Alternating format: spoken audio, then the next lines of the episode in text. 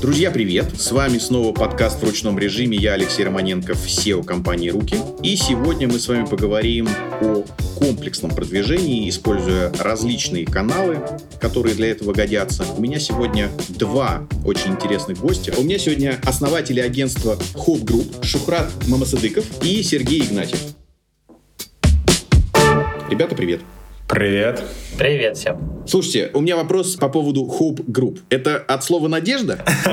Ну, на самом деле, отчасти да. Просто как-то так повелось, и сначала появилось название, а потом мы туда заложили смысл. И так все совпало, что нам этот смысл понравился. По сути, такая надежда для бизнеса, который к нам приходит. Ну, не последняя, конечно, но одна из, с помощью которых э, он, он может реализовать свои какие-то цели, свои задачи. И вот да, мы даже как-то позиционировали себя так какое-то время, как надежда для вашего бизнеса. Ну и надежный партнер. Здорово. Слушай, у нас подкаст ровным счетом об этом, да. У нас, э, собственно, как раз вот поиск путей развития, внимание, не выживания, нет. Мы не говорим о последней надежде, как бы, да, а именно вот э, путей развития, способов, каких-то интересных лайфхаков. Мы вот общаемся с предпринимателями, общаемся с инструментами, ну, я имею в виду, с представителями различных инструментов и рассказываем о том, как можно расти и масштабироваться. Давайте тогда, в общем, э, с этого и начнем. Вы занимаетесь занимаетесь трафиком, вы привлекаете трафик в бизнес. Так? Да, все правильно. Бытует мнение, что трафик — это такая нефть интернета. И если у тебя есть трафик, то, в принципе, у тебя может быть самый безобразный сервис, но поскольку посетителей трафика много, то, в общем, купят в любом случае. Какое ваше отношение к этому? Я отчасти соглашусь. Зависит от качества трафика. По сути, если он качественный, то не зависит от того, какой у тебя сервис. Да, это уже другой разговор. Сервис, по сути, повышает твою конверсию в продажу, а трафик можно приводить хоть сколько, если у тебя есть на это деньги. Ну вот, смотри, я люблю такие, знаешь, вот аналогии. То есть вроде бы мы, конечно, про интернет, но э, в целом э, для наших слушателей, ребят, ну там трафик, это же вот, вот через магазин магазин идут люди, там, да, вот прям вот магазин, точка продаж, это вот трафик. Вот представьте себе, золотое место, аэропорт или вокзал. И у тебя там может быть такая вот кассирша, ну, типа там, вас много, а я одна. Но куда тебе деваться с, из этого аэропорта или, или, или вокзала, если тебе хочется там попить, поесть, там еще что-то. И поэтому вот как бы, когда у тебя есть трафик, то как будто даже и сервис может быть очень прям так себе, ну, куда ты денешься, все равно купишь. В целом интересное сравнение, но здесь, я думаю, прям так э, очень э, сузили до того места, что у человека нет вариантов. Ты либо идешь в этом аэропорту там в один магазин, но благо сейчас в, в аэропортах гораздо больше заведений, куда можно сходить. Но я подумал о том, что под сервисом мы что понимаем? Услугу или в целом продукт, который да, мы продаем в онлайне? Или именно общение с клиентом? Не, ну смотри, мы, конечно же, все-таки, э, мы больше про digital, про перформанс. Ну, иногда вот такие вот зарисовки какие-то очень яркие, может быть, вот из нашей вот э, повседневной жизни. Но я вот о чем. Смотри, вы рекомендуете вашим клиентам, которые к вам обращаются, какие-то каналы, из которых можно черпать релевантную аудиторию. Кроме самих по себе инструментов, вы делаете какие-то контрольные закупки у клиента, какие-то рекомендации относительно того, вот как он обслуживает своих клиентов? Вы вот что-то в этой все. части делаете? Все, я в целом понял вопрос, да. Я про это хотел сказать, что если говорить узко про сервис как только продукт, это одно дело. Тут в любом случае у тебя продукт, если будет слабого качества, ты можешь какое угодно количество трафика загонять на сайт или на площадку. Трафик зашел, ушел, он никакую конверсию не совершил. Все-таки важно то, как ты взаимодействуешь с этим трафиком, и здесь действительно, я понял мысль, действительно мы даем рекомендации рекомендации нашим заказчикам, как лучше это делать, как мы ну, рекомендуем это делать. Э, по крайней мере, самый простой пример э, — работа с трафиком ВК, когда есть определенная страница, группа ВКонтакте, куда трафик идет, и если там качественно эти лиды не обрабатывают, то, соответственно, они будут просто уходить на другую страницу ВК. Благо, страниц ВК много, где можно купить одежду, там, заказать ремонт компьютера или что угодно. Поэтому, безусловно, здесь коммуникация — это не менее важный элемент, чем качество трафика, которое ты привел. Поэтому мы обязательно с заказчиками проговариваем те моменты, даем рекомендации по коммуникации с клиентами, с лидами, как их и вывести на продажу. Это такой must-have обязательно. Да, в этом плане у нас даже у клиентов есть, грубо говоря, лид, а есть качественный лид. У нас есть разделение, мы понимаем, сколько из реальных лидов становится качественным, это показывает качество трафика, да, но и также оттуда мы можем оценить, насколько отдел продаж, ну там из того количества лидов, которые мы приводим, выводит их э, в полноценный разговор. Классно. А это происходит на каком-то начальном этапе, то есть когда вы, может быть, вот только аудируете бизнес, потому что ведь может оказаться, что вы говорите, старик, да у тебя все хорошо с трафиком, подожди, подожди про трафик, как бы давай пока наладим что-нибудь с конверсией, ну вот как ты говоришь, с конверсией внутри. Вот просто давай сначала научимся работать хотя бы с имеющимся. В аудит помогает понять вообще, что с трафиком, что с площадкой. Мы оцениваем, например, представим, что это магазин приходит к нам, да, мы оцениваем, какая у него была реклама, какой идет трафик. Если он качественный, все хорошо, то нужно ценить, конечно же, площадку, понять, насколько она конвертирует. Грубо говоря, представим, что там конверсия из кликов в покупку составляет 0,7, э, а должна быть, например, 0,8, 0,9. Мы понимаем, что, ну, ребят, нужно что-то сделать с сайтом, например, ставить дополнительные окна, предлагать человеку быструю покупку, или у него сильно длинный этап перехода в продажу. Все это мы оцениваем и даем рекомендации свои. Но это первичный аудит, я дополню, Шухрата. В любом случае, в процессе работы мы понимаем, где могут быть просадки, где вот эта воронка там сильно сужается, и мы пытаемся ее так или иначе расширить. То есть первичный аудит нам дает первое представление, мы формируем, скажем, первичные рекомендации. В процессе, в ходе работы мы уже понимаем, где на самом деле, ну, фактически получаем просадку, и там, скажем, до рекомендации говорим, что имеет смысл поправить, где у нас просадочка. Вот так это строится.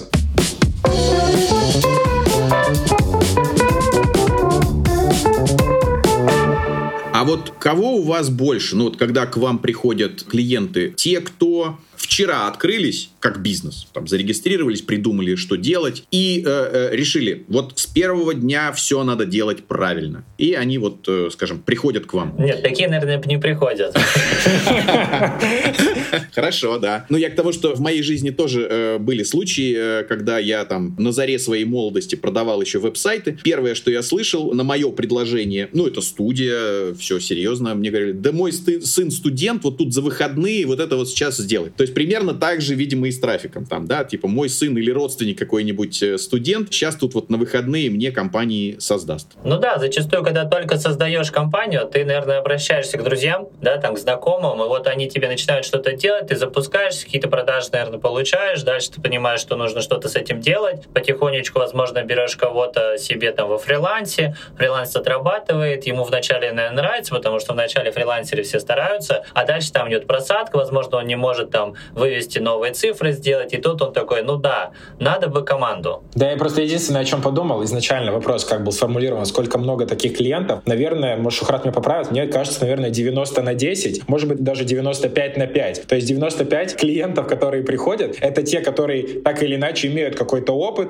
как-то запускали рекламу, что-то пробовали. Да, где-то получилось, где-то не получилось, и дальше мы либо э, масштабируем успешно, либо там исправляем ошибки и выстраиваем стратегию заново. И вот буквально там 5% э, людей, которые такие, мы нулевые, ничего не пробовали, давайте делать все сразу качественно. Это вот в целом к такому первому вопросу чуть-чуть вернулся. Окей, э, то есть все через боль, все через э, потерянные и сожженные деньги и бюджеты, но тем не менее, в общем, приходит осознание. К звездам, через тернии к звездам. Да-да-да, все через грабли, да, через грабли, но тем не менее. Все-таки, ну пусть даже вот это соотношение, например, 95 на 5, вот как ты сказал. Тем не менее, проще было бы э, начинать с чистого листа, или вот все-таки, конечно, очень-очень тяжело вот это вот за кем-то находить ошибки, не сразу они все появляются, и это все вот исправлять. То есть бывает легче чуть ли не вот зачистить прямо вот до основания и буквально построить все снова. У первой и второй стратегии есть свои плюсы и минусы. Тут больше зависит от готовности вкладываться с нулевого этапа или с того этапа, там, на котором сейчас проект имеется. Что я имею в виду, например, под плюсами? Когда у тебя нулевой проект, ты можешь там сразу строить выбрать верную стратегию, как ты считаешь нужным в продвижении, и постепенно нарабатывать какую-то аналитику в рекламном кабинете, в целом понимать, сколько стоит продажа, в зависимости от проекта или лид, неважно. Когда у тебя есть проект, который прошел по граблям, где-то ошибки какие-то допускал, у них есть опыт этой рекламы, и, следовательно, мы можем с этого опыта выявить какие-то сильные стороны, которые нам э, сыграют на руку, и понять, какие слабые, куда нам, может быть, не стоит лезть. Ну, элементарно там оценить, какая аудитория у них до этого покупала и что покупала, что у них сейчас там есть есть в топе продаж, на что сделать акцент. Просто когда у тебя нулевой проект, у тебя всей этой информации нету. И ты начинаешь щупать, как э, с закрытыми глазами в темной комнате, пытаясь найти, где выключатель, там, где, где свет и что угодно. А здесь ты приходишь, и у тебя уже есть ориентиры, что можно использовать в своей работе. Поэтому есть плюсы и минусы как и в первом, и во втором варианте запуска. А вот что проще, ну, блин, как мне кажется, прям, если говорить честно, проще со вторым, когда есть определенные experience ы проекта. Первый все-таки посложнее, потому что здесь ты все строишь с нуля. Но он этим и интереснее, что ты можешь построить так, как ты видишь, и вот задать вот этот вектор развитию проекта, который даст плоды.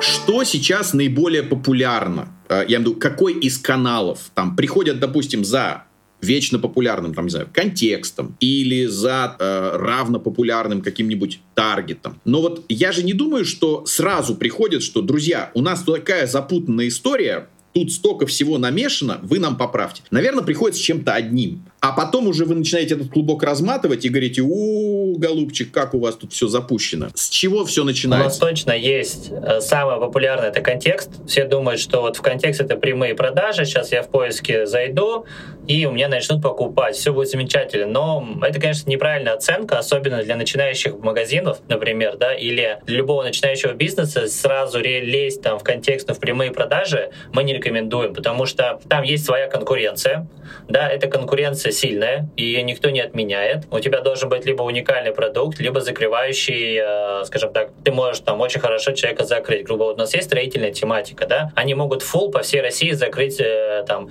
металлоконструкцию. Замечательно. Вот предложение, которое, вправду, сильное, ты расширяешь себе возможности в целом таргетинга по регионам, замечательно. А если ты просто в городе там Самара, то будешь биться с самарскими, и это все уже усложняет тебе. А, но мы стараемся оценивать, грубо, что клиенту в данный сейчас подойдет. Понятно, что он приходит своим запросом, это зачастую Яндекс, и мы говорим, давайте оценим вообще, что нам нужно. Созваниваемся, проводим первичный аудит и уже оттуда понимаем, какая там услуга подойдет. Так вот, большинство, например, брендов одежды, когда к нам приходят начинающих, мы их отправляем в работу с блогерами, потому что сразу лезть в контекст на холодную аудиторию, там э, месяцев 6 уйдет, чтобы выйти на адекватные цифры. А с блогерами можно прийти там в ближайшие 2-3 месяца при качественной отработке. Можно выйти на адекватный результат. И тем самым потом уже подключить контекстную рекламу как догоняющий инструмент. Классно. Прям вот очень рад. Ну, серьезно. Я просто застал тот период времени. Это примерно, наверное, 2005 2006 год, когда контекст был неким, ну, таким открытием для всех, таким вот чудом, да, и бизнес, в общем, рассуждал таким образом, вот мы тут взяли десяток слов, сделали, может быть, даже не десяток объявлений к десятку слов, а вот одно к десятку слов. И дальше только вот как бы чеки выбивай, и понеслась. Но с тех пор вот прошло уже сколько лет, там, 15, 17, все прям сильно усложнилось, аукционы выросли, и, в общем, вот этот magic, вот это волшебство, оно уже прям совсем не волшебство, волшебство. Я слышал, что бывает аукцион настолько горяч и кусается, что, например, для ряда бизнесов маржа с продажи там, того или иного продукта может быть даже ниже, чем цена клика. Ну, естественно, я не говорю сейчас про там недвижку или авто, но, тем не менее, вот какие-то такие потребительские товары. Такое бывает, то есть, грубо говоря, что ты с одного клика, в общем-то, не окупаешь. Такого у нас никогда не было, потому что, ну, когда мы начинаем работать с клиентами, у нас э, есть э, четкое определение, сколько у нас должен стоить э, клиент, да, и оттуда уже формируется цена клиента, там, его воронка формирует, сколько добавления должно стоить, сколько итого выйдет клиент, ну, и такого не может быть, что клик будет настолько дорогим. Это возможно только, знаете, где есть сложные продукты, да, B2B, например, аутсорс печати, да, по всей России. Есть несколько там компаний, и там запросов-то всего, э, не знаю, за месяц 100, да, там может быть такая битва, но там и чеки другие. В повседневной продукции, наверное, такого нет. Единственный момент, есть же, конечно, скажем так, низкие чеки, да, там 2-3 тысячи, вот там, правда, сложно, потому что есть гиганты, которые просто будут этот трафик выкупать у тебя, и ты ну, нормально там не отыграешь. Слушай, очень интересно, вот э, ты уже коснулся э, темы блогеров, то есть э, в случае, если вот, да, там приходит какой-то бизнес, который, ну, надо сказать, уже лет на 15 опоздал в контекст, ну, то есть аукционы дорогие, э, и сейчас уже начинать поздновато, ну, то есть можно, но потом. Ты сказал, вероятно, один из вариантов начать с блогеров. Ребят, ну вот еще что-нибудь так просто порекомендуйте, то есть вот какие еще могут быть варианты, с которых начать? Ну вот блогеры прозвучали.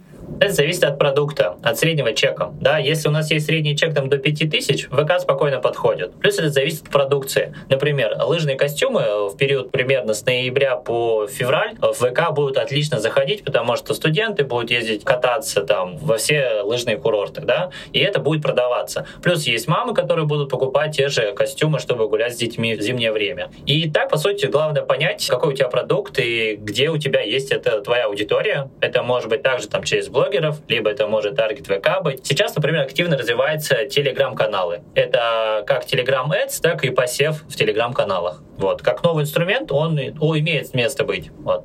Слушайте, а вот история про маркетплейсы, мне кажется, что вот 21-22 год, вот это такая же э, горячая тема, как контекст э, в 2005-2006. Ты буквально там, ну вот, выливаешь туда, э, значит, э, свой фид товарный, и все, и только вот, как говорится, в кассе звенят монетки. Но кажется, то есть вот э, мы еще писали подкаст с Боксбери, там, с Алексеем Бездеткиным, и вот кажется, что эти времена проходят. То есть постепенно приходит осознание того, что все усложняется, конкуренция растет, вот маркетплейсы тоже хотят зарабатывать, там вводятся разные эм, комиссии, тарифы за все на свете, там разного рода распродажи, плюс там отслеживание наличия товара на складе, не, не должно быть там перетоваривание, потому что товары улетят в распродажу, не должно быть не до поставки, потому что маркетплейс э, неинтересно рисковать э, в случае, если товара вдруг не окажется. Что вот с маркетплейсами? Что вы наблюдаете среди ваших клиентов? Слушайте, ну в целом ты все верно сказал. Действительно, сейчас э, работа с площадкой стала сильно сложнее. Продавцы, которые заходили там в 18-19 году,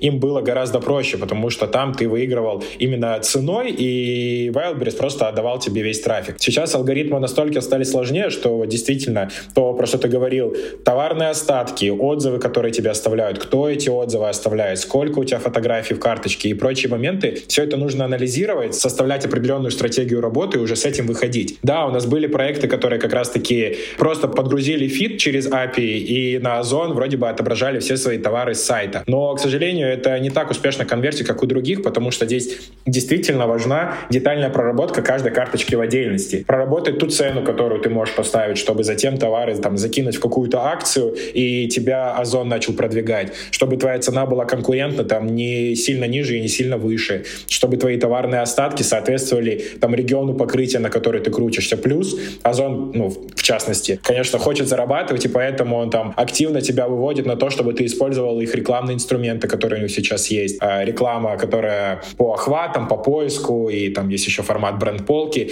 Все это надо учитывать, систематизировать, и вот с этой системой уже сходить на площадку. Как раньше, просто зайти с классной идеей, ну, к сожалению, сейчас не получается. Уже не то время. Но либо у тебя может, может не быть идеи, но у тебя должен быть огромный бюджет, который ты нещадно будешь сливать в продвижение. Вот так.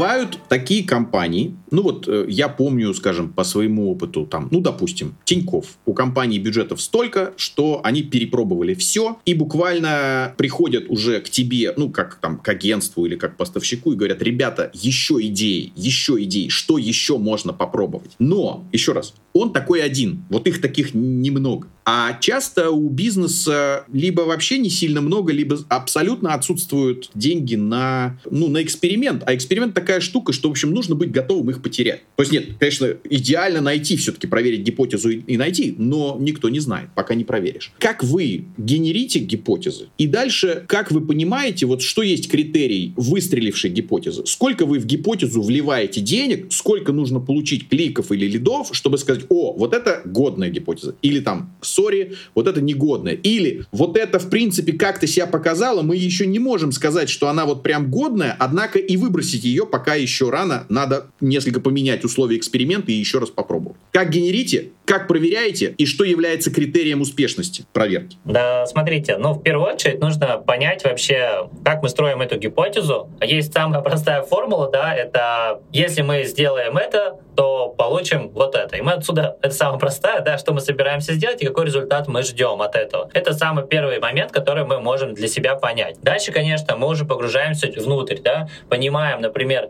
какие компании нам какое количество кликов дадут, да, какое количество из этого уйдет, какая конверсия будет. Для этого нужно понимать воронку. А особенно это легко, конечно, делать с брендами, которые уже отработали, ты видишь воронку там в метрике, да, но куда сложнее, когда бренд только зашел, ты, по сути, можешь здесь пользоваться данными, которые есть в сети. Например, если поговорить про тот же Marketplace, да, сейчас это все имеет полноценно, везде ты можешь посмотреть аналитику, есть сквозные данные, ты можешь все понять, понять воронку, понять, какая там какое количество выкупов, и все это оценить и построить гипотезу потенциальную, что ты из этого получишь. Но тут я соглашусь, что самое сложное — это построить верную гипотезу. Тут нету гарантии того, что ты сделаешь, обязательно сработает. Но, конечно, нужно оценить э, вообще, на кого ты собираешься э, это лить, да, свой трафик там или по товар собираешься продвигать, на какую именно аудиторию. В первую очередь это позволит тебе построить верную гипотезу. Я вот о чем подумал. Возвращаясь к вопросу «как», самый такой стандартный вариант решения — мозговой штурм. Собираемся с командой и накидываем идеи, что мы можем здесь реализовать. Благо у нас команда уже не маленькая, голов много, следовательно, идей возникает тоже много. Тут э, еще такой весомый момент э,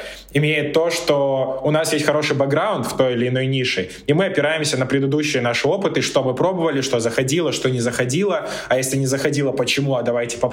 И вот так эти идеи и гипотезы генерируются. Условно, похожий плюс-минус продукт, давайте затестим. Да, начинаем тестить. И мы понимаем, что здесь там, э, если гипотеза сработала успешно, следовательно, высока вероятность успеха. Если не успешно, э, пытаемся разобраться, почему она не сработала в прошлый раз, изменяем этот пункт и тестируем еще раз. Если говорить про критерии, то это конкретные метрики, на которые мы ориентируемся в рекламной кампании. Например, если для нас важно сейчас собрать 100 корзин, и мы получаем э, из этого там стабильно 4 продажи, а нам нужны 4 продажи, значит, наша цель, чтобы стоимость корзины была не дороже, там, условно, 1 четвертая от стоимости клиента, если наша конверсия 25% из корзины. И таким образом, по вот этим метрикам, это и является критерием э, того, успешная гипотеза или нет. Если мы получаем по целевой цене необходимое количество конверсий, которое нам нужно. Это касаемо критериев. Чуть-чуть раскрою, касаемо вопроса, как генерить. Заходишь в рекламный кабинет, делаешь сборки, иногда просто параллельно запускаешь компании, иногда делаешь это в виде АБ-теста, зависит от компании и от настроения контекстолога. По-разному бывает.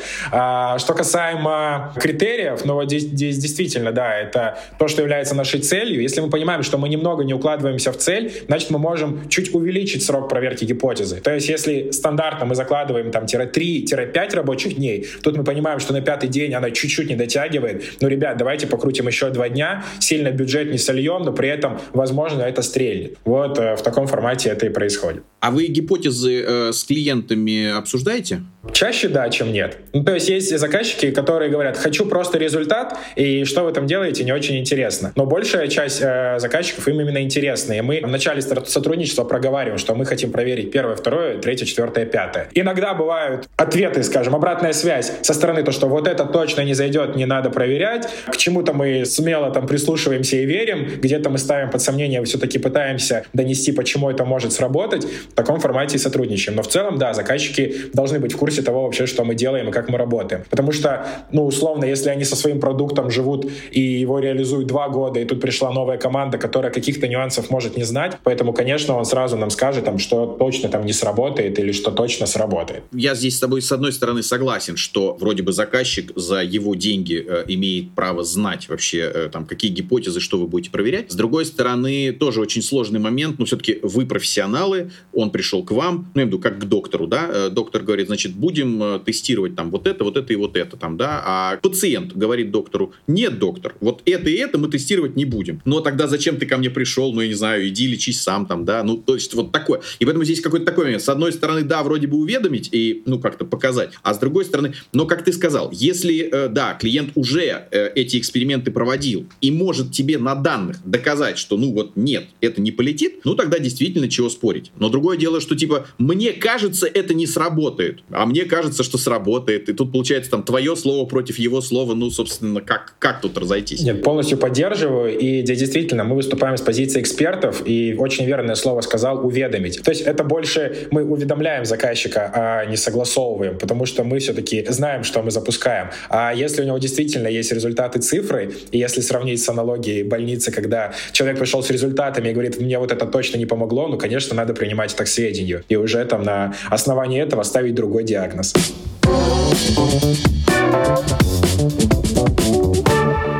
Вот пока проговорили с вами, ну, как мне кажется, больше про новые продажи, расширение продаж. Я думаю, что обязательно нужно коснуться все-таки повторных продаж, какого-то вот возврата клиентов. Э, мы часто э, касаемся этого в наших подкастах, потому что, э, ну, все-таки возвратность, я имею в виду вернувшийся клиент, стоит, ну, там прям в разы дешевле, чем вновь приобретенный. Какого рода инструменты для таких целей вы используете, рекомендуете использовать? Смотрите, это опять же зависит, э, что больше всего использовали, да, где лучше всего отработали, а если есть данные. Ну, самый простой, да, конечно, это поможет нам, например, контекст. Да, если у нас было, не знаю, у нас есть каждый день 5000 заходов на сайт, это отлично. Мы можем их что? Догнать. Тем или иным предложением это подключается ретаргет. Притом в контексте у нас есть несколько видов ретаргета, доступно несколько инструментов. Это как и в поисковой выдаче, либо, например, использовать смарт-баннер, показать именно тот продукт, на который он заходил. Да, если его показать, например, уже со скидкой. Пожалуйста, это один из вариантов. Или, например, напомнить о том, что у него в корзине осталась продукция. Это тоже помогает, по сути, нам ретаргет. И есть еще и другие варианты. Это коммуникация с блогерами. Например, вы провели сотрудничество три месяца назад. Да, и у вас было около, например, 10 продаж с блогера. Отлично. Повторите через 3-4 месяца еще раз с ним сотрудничать. Есть вероятность, что количество покупок увеличится до там на 50%, да, будет уже 15%, потому что блогер уже рассказывал о данной продукции и вновь подтверждает, что пользуется этой продукцией получается, мы ретаргетируем ту же аудиторию. Тем самым они уже приходят и совершают покупку. Тут зависит от площадки, и во всех почти что площадках можно использовать ретаргет. Я, наверное, ну, реально во всех, в контексте, в таргете, в блогерах, да, да, в Телеграме, это все доступно у нас. Плюс я чуть-чуть дополню. По сути, один большой ретаргет — это работа с email рассылками, когда большая часть твоих почт, которые у тебя есть, это уже те покупатели, которые у тебя что-то совершили. И ты дальше их снова постоянно какими-то офферами и предложениями прогреваешь, чтобы рано или поздно они снова к тебе вернулись. И это реально дешевле. Email маркетинг, в зависимости, конечно, от ниши, но вот э, в товарке и работа с магазинами одежды, он прям очень окупабельный с первых месяцев, если можно так сказать. Слушай, да, а окупабельный это прекрасно. Э, меня поразил следующий факт. Когда еще у нас в стране существовал лимит на пересылку из-за рубежа, э, там он был там порядка тысячи долларов, я на New Balance покупал себе кроссовки. Кроссовки стоили 400 баксов. И New Balance предложил мне 15% скидку за то, что я оставлю им свой e-mail. Соответственно, мы считаем 15% от 400 баксов и получаем 60 долларов. То есть New Balance готов был заплатить 60 баксов за мой e-mail, чтобы потом пожизненно, окупабельно э, э, э, слать мне e-mail. То есть это вот как бы цена вот этого вот э, действия. Да? Ну, классный пример. В целом, э, это пример, э, ну, условно, какой-то европейской компании. Большинство компаний сейчас на российском рынке так это реализовывают. Помимо того, что там разные всплывающие баннеры и окна, подпишись, получи скидку на первую покупку, так и во время покупки ты тоже можешь. Ну, во время покупки ты в любом случае оставишь e-mail, потому что с тобой как-то будут связываться.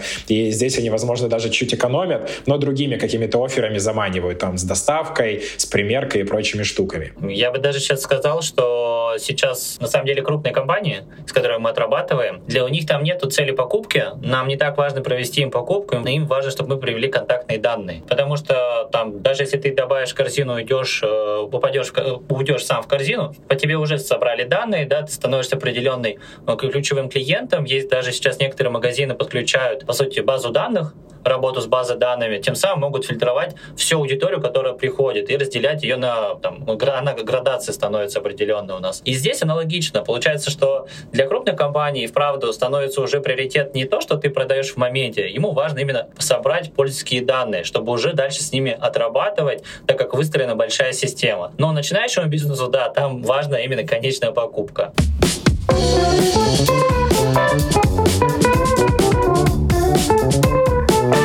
Скажите, пожалуйста, год назад мы с вами лишились неправославных социальных сетей. Экстремистских э, мета-сетей э, Facebook, Instagram. И э, вот сейчас у меня будет прям ну, блок вопросов. Э, вот об этом, э, не знаю, думайте, соображайте. Э, значит, э, вопрос первый. Я видел исследование о том, что действительно аудитория этих сетей похудела, уменьшилась. Однако, ну вот прям совсем не до нуля. Как по вашим ощущениям, э, на сколько? Процентов на 30? Ну, честно, вот эти исследования, которые я тоже видел и которые читал, они же, если не ошибаюсь, ну, условно, официально публикуются самими представителями мета. И там они, конечно, урезают, показ... ну, урезают количество охватов и количество пользователей Инстаграма именно на российском рынке. Но есть такое чувство, как будто они делают это не на реальных данных, а для того, чтобы показать, что э, смотрите, как мы ограничили пользователей, ну, как пользователи в России ограничены этим ресурсом. Но просто есть э, результаты там по охватам, по рекламе и по сотрудничествам, которые мы проводим, и я не могу сказать, что они заметно упали.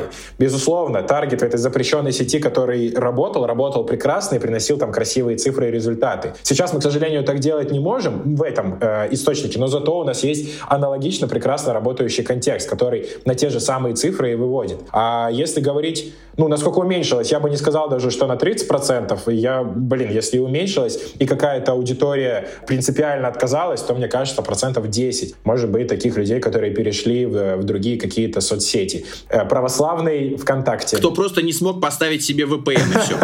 Да, такие тоже находятся. Поэтому бренды, которые работали в Инстаграме и успешно там продвигались, они это и продолжают делать, только используя минус один источник, ну, один канал продвижения как таргет. Осталось также продвижение через контент, через там э, всеобщее SMM, через инфлюенс-маркетинг в том числе. Кстати, хочется здесь цифры немножко добавить. Э, смотрите, вот э, мы недавно проводили анализ и сравнивали бренд. У нас есть бренд, который реализует примерно, ну, в контексте рекламы почти 2 миллиона ежемесячного бюджета.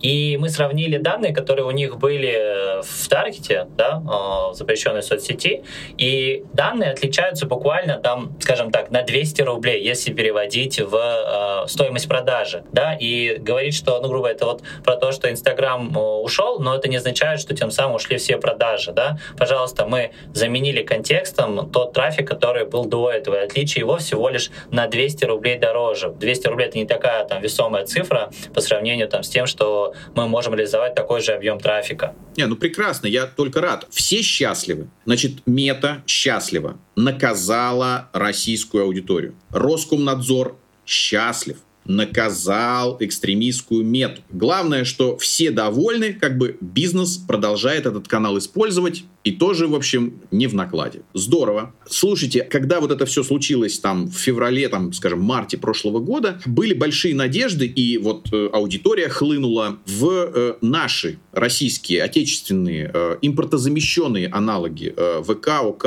Но э, я слышал от э, многих своих клиентов, что мы туда денег зарядили, а в общем там как-то охватов нет и не конвертит. Я не знаю, у меня вот картинка примерно вот на год назад, вот скажем, на март месяц там прошлого года. Оно начало конвертить, охваты появились, э, вообще вот э, насколько там ВК, ОК составили конкуренцию и выросли как инструменты, э, я имею в виду такие альтернатива экстремистским мета-инструментам? Э, ну смотри, по поводу охватов, действительно, вот был вот этот бум, когда сказали, все, Инстаграм умирает, закрывается и больше никогда не откроется. Поэтому, конечно, люди вот в эти первые недели, они действительно пошли регистрироваться или возобновлять свои аккаунты непосредственно ВКонтакте, э, кто-то плавно перетекал в Телеграм. Э, с одноклассниками сложнее тут мне сказать, потому что непосредственно я их не анализировал, и с ними мы практически не работаем. Поэтому вот э, с могу говорить про ВК и Телегу. Та аудитория, которая перетекла в Телегу, прекрасно. Мы с ней там замечательно работаем, замечательно работаем с блогерами. Сейчас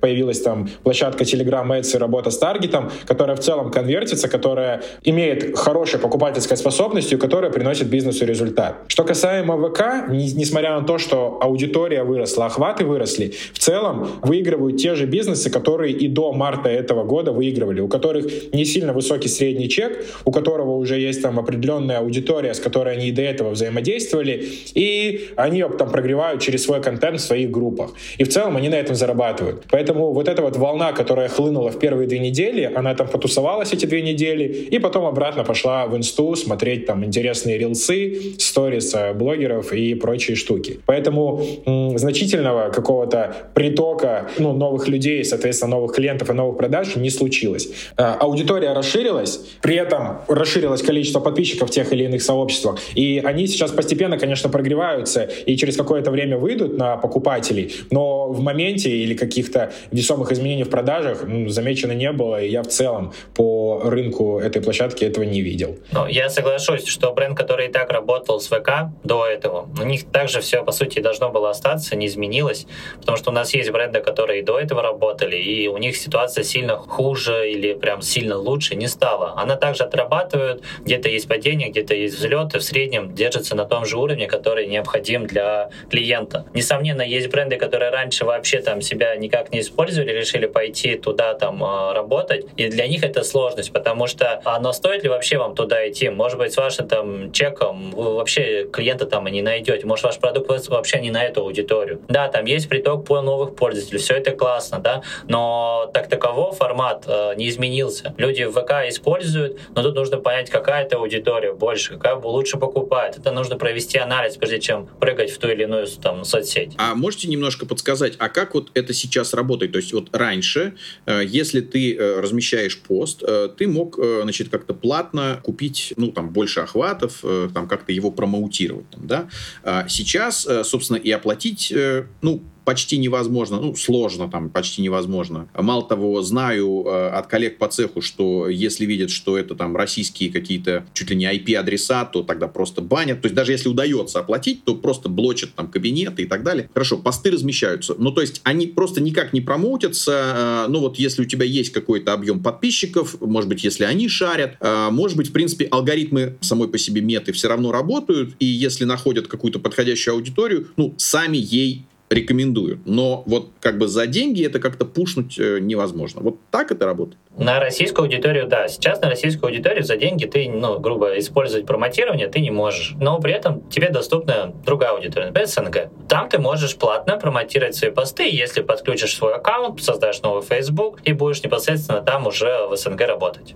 Ну и в целом все верно сказали. Это действительно нужно немножко заморочиться с адресами, чтобы подключаться через прокси, через другую страну, в которой у тебя зарегистрирован счет, с которого ты оплачиваешь этот аккаунт, где у тебя аккаунт создан. Да, немножечко сложно, но если ты на этот рынок выходишь, и он тебе нужен, и ты видишь там потенциал, то это все реализуемо. Действительно, можно там платно промотировать посты, запускать полноценную рекламу, как мы это делаем через кабинет. А если говорить про российский рынок, то здесь, да, здесь спасают алгоритмы, которые у Инстаграма работать не перестали. Если если у тебя популярный контент, которым делятся, который шарят, который юзабельный, мое новое слово, которое я тоже придумал только что, следовательно, он будет э, продвигаться автоматически и привлекать подписчиков на твою страницу. Сегодня человек подписался, завтра ему понравилось какое-то изделие, послезавтра он его купил, ну, либо заказал сервис, услугу. Поэтому сейчас, э, как таковое, продвижение в инсте через контент, через рилсы, топовые, которые в трендах, которые вирусятся, и это и срабатывает значит, все-таки, да, значит, все-таки там, там есть жизнь. Жи- какая-то параллельная жизнь, вселенная. Жизнь есть, да. Все верно.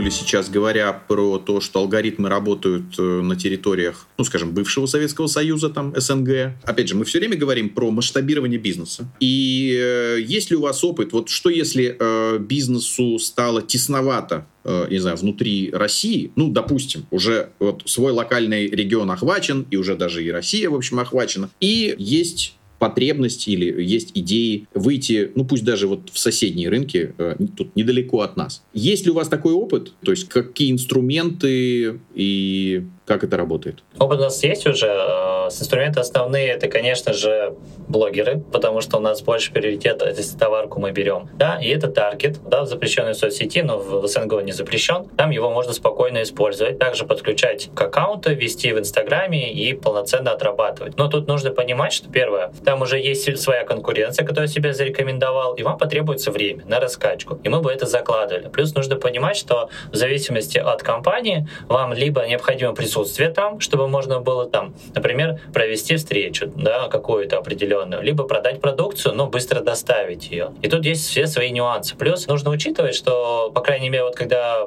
мы сейчас отрабатываем таргет, то мы замечаем, что он напоминает там Россию 19-18 годов. Людям куда удобнее коммуницировать в директе, в мессенджерах, да им неудобно покупать на сайте. Им проще задать мне там 10 своих вопросов, получить на них быстрые ответы, и если все устраивает, то, то совершить покупку или выйти на встречу. Им неудобно оставить там заявку на сайте или посмотреть продукцию на сайте. Они хотят вот здесь зайти, все посмотреть, никуда не переходить. Это вот, знаете, такая, вот, я считаю, что в России это было в 18-19 году, только потом вот началось развитие вот Якома, все стали на сайте активно доставлять заявки, им стало проще. Слушай, ты э, сказал такую интересную вещь, вот э, мы, мне кажется, вот в одном из наших подкастов с кем-то из гостей поднимали эту тему, а вам не кажется, что, в принципе, вот соцсети имеют тенденцию как-то вот э, объединяться, ну, как будто вот срастаться с э, мессенджерами, вот ты сейчас, сегодня уже звучал Telegram, что это вот как-то одновременно вроде и соцсетка, и мессенджер, и в том числе и то место, где ты коммуницируешь, ну, я имею в виду бизнес со своим клиентом, а клиент э, коммуницирует там, скажем, с тем поставщиком, у которого он хочет приобрести, и чуть ли не там вот все, я не знаю, и витрина, и прием платежей, и клиентская поддержка, вот прям вот все идет вот в эту сторону, все в одном флаконе. Да, я соглашусь. По сути, даже если брать там нашу нишу, очень много клиентов, основные, ну, скажем так, переписки, рабочие вопросы все решаются в мессенджере. Понятно, что они нас находят сначала через блоги, через соцсети, и только потом уже выходят, это, знаете, как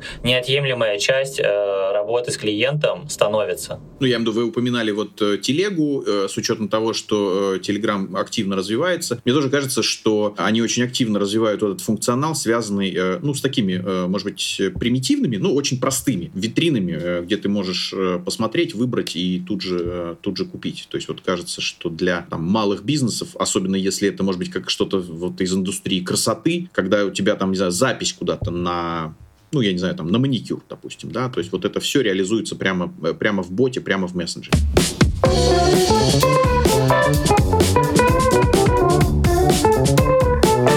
Ребят, ну, э, на самом деле, э, как бы время пролетело. Обычно в конце я прошу гостей дать каких-то наставлений на всего лишь навсего оставшиеся 10 месяцев 23 года. Два месяца уже пролетело, в общем, очень быстро пролетит и остальные. Как с точки зрения перформанса, э, диджитала, как действовать в 23 году?